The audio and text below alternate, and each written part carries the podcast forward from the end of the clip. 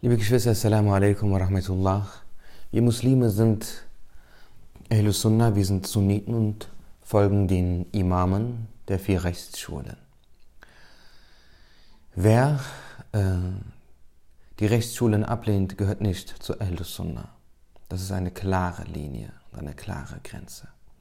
Zu jenen, die behaupten, selbst Sunniten zu sein, aber dann doch diese Rechtsschulen ablehnen und die Gelehrten, die Imame der Ahl Sunnah verschmähen, sind die Wahhabiten.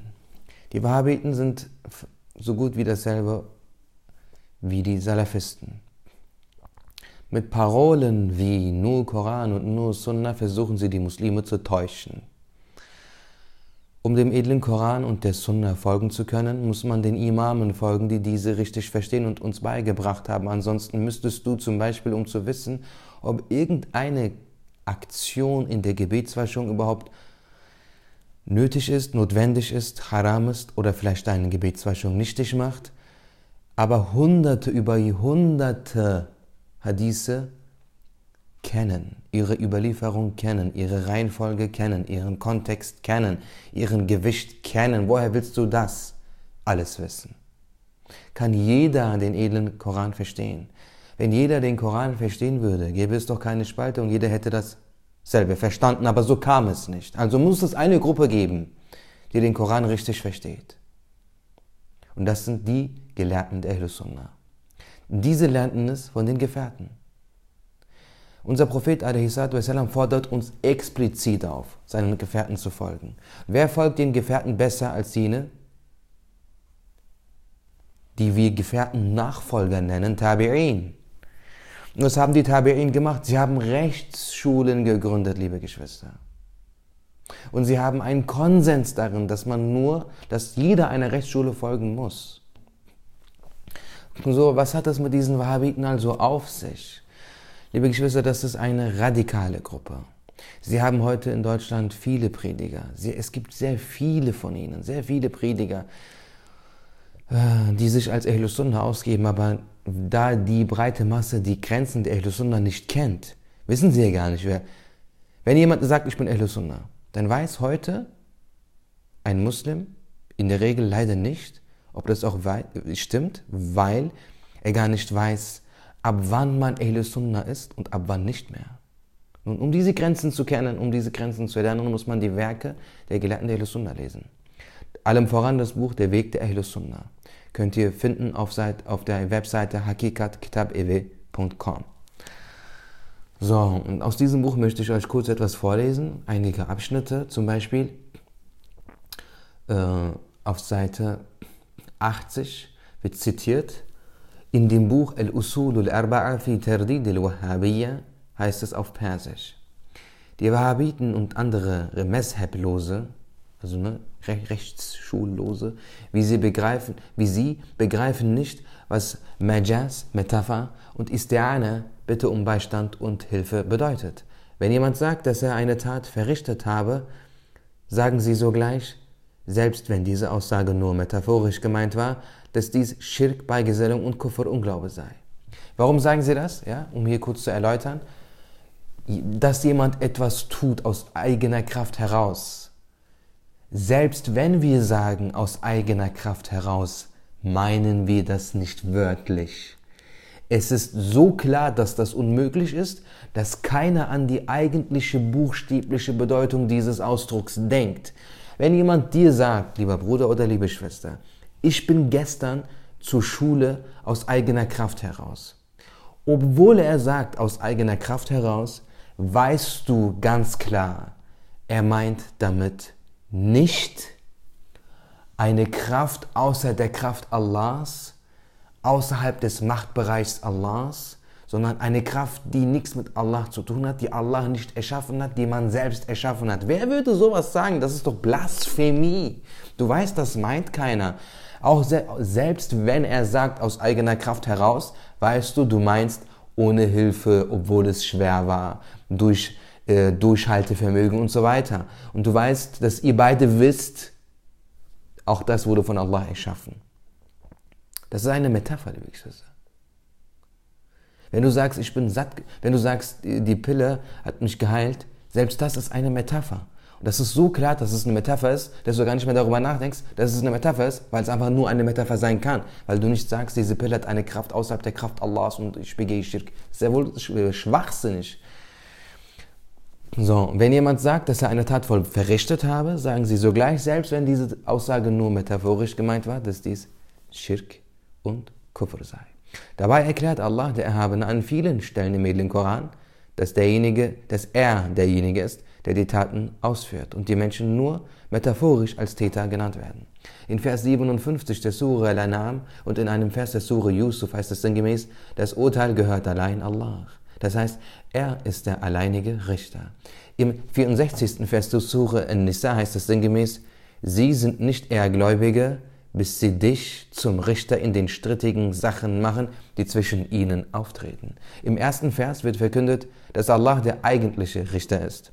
Im zweiten Vers wird verkündet, dass metaphorisch gesprochen auch Menschen als Richter bezeichnet werden können. Jeder Muslim weiß, dass es allein Allah der Erhabene ist, der ins Leben bringt und sterben lässt. Denn in Vers 56 des Sure Yunus heißt es sinngemäß, allein er ist es, der Leben gibt und sterben lässt. Und in Vers 42 des Surah Al-Zumar heißt es sinngemäß, Allah der Erhabene nimmt die Seelen der Menschen zur Zeit ihres Sterbens.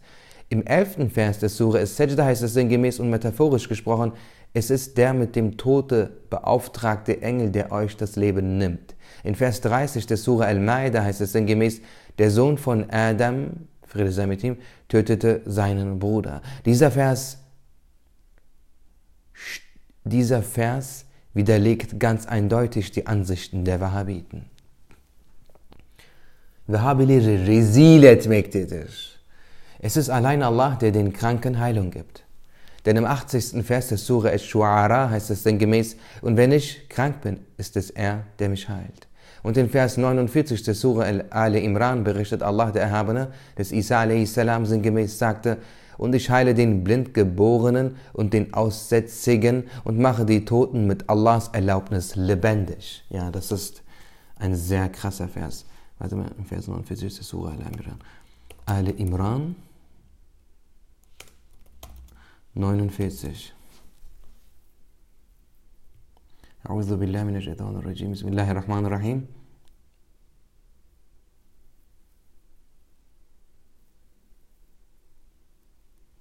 ورسولا إلى بني إسرائيل أني قد جئتكم بآية من ربكم أني أخلق لكم من الطين كهيئة الطير كهيئة الطير فأنفخ فيه فيكون طيرا بإذن الله. وأبرئ وأبرئ الأكمه والأبرص وأحيي الموتى بإذن الله. وأحيي الموتى بإذن الله. سبحان الله. صدق الله العظيم.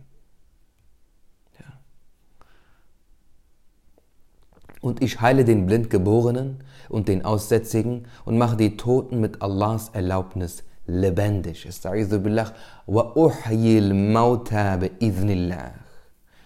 Mit Aussätziger ist hier die Vitiligo oder Weißfleckenkrankheit genannte Hautkrankheit gemeint. Hierbei verliert die Haut ihre Farbe. Auf der Haut entstehen große weiße Flecken. Sie wird auch Albinismus genannt. Wenn der ganze Körper weiß ist, achso, sie wird auch Albinismus genannt, wenn der ganze Körper weiß ist. Punkt.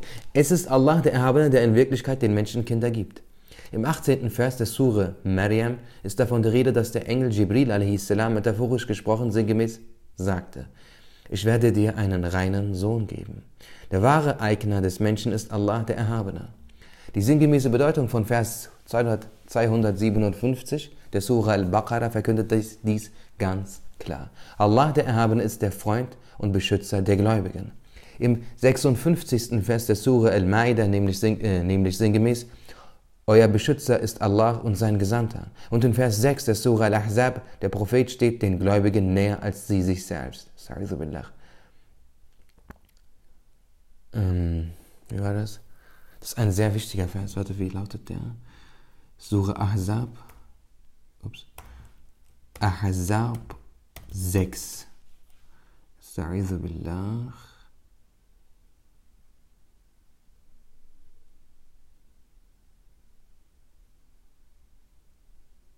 النبي أولى بالمؤمنين من أنفسهم سبحان الله استعيذ بالله النبي أولى بالمؤمنين من أنفسهم سبحان الله سبحان الله سبحان الله صدق الله العظيم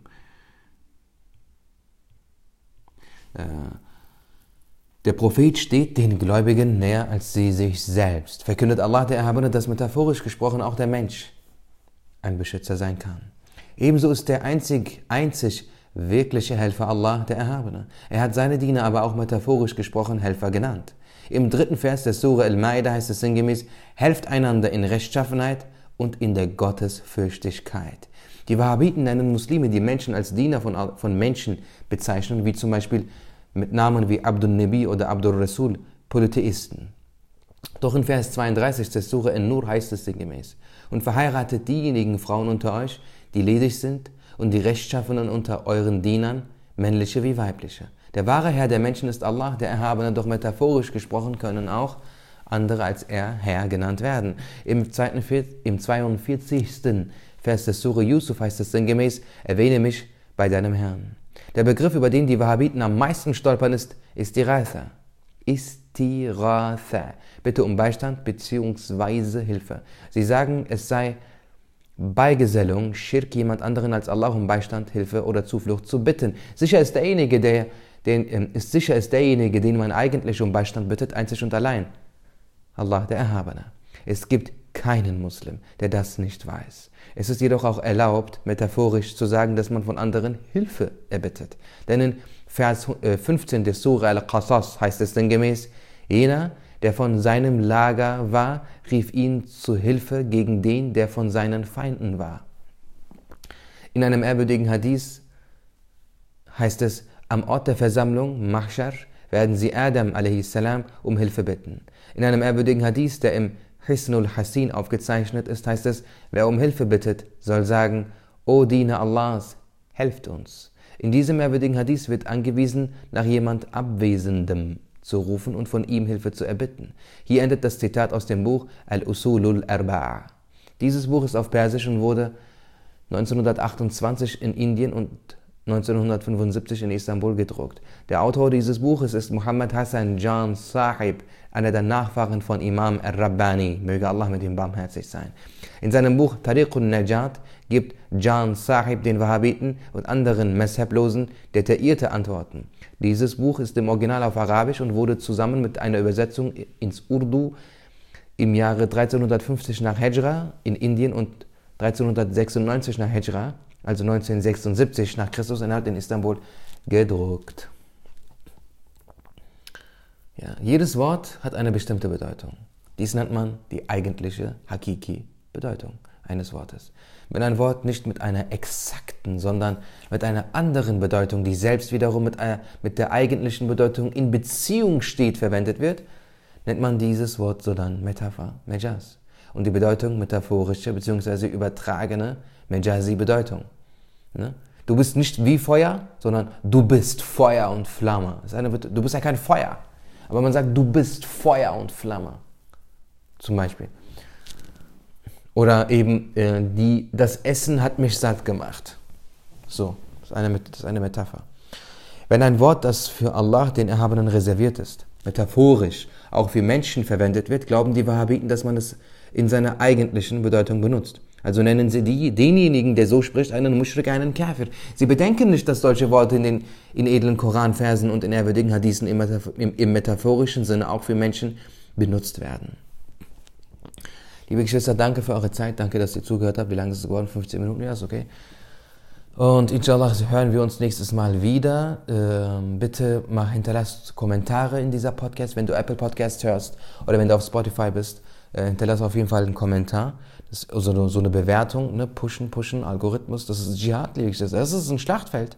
Auf, äh, auf der digitalen Plattform äh, gibt es ganz viele verschiedene ähm, äh, Spaltungen und was weiß ich, andere Wege. Aber je, je höher das äh, Wahre kommt, desto mehr Leute werden es sehen. So gut. Ja, ne. Du kannst was beitragen. Okay, Dankeschön. Assalamu alaikum.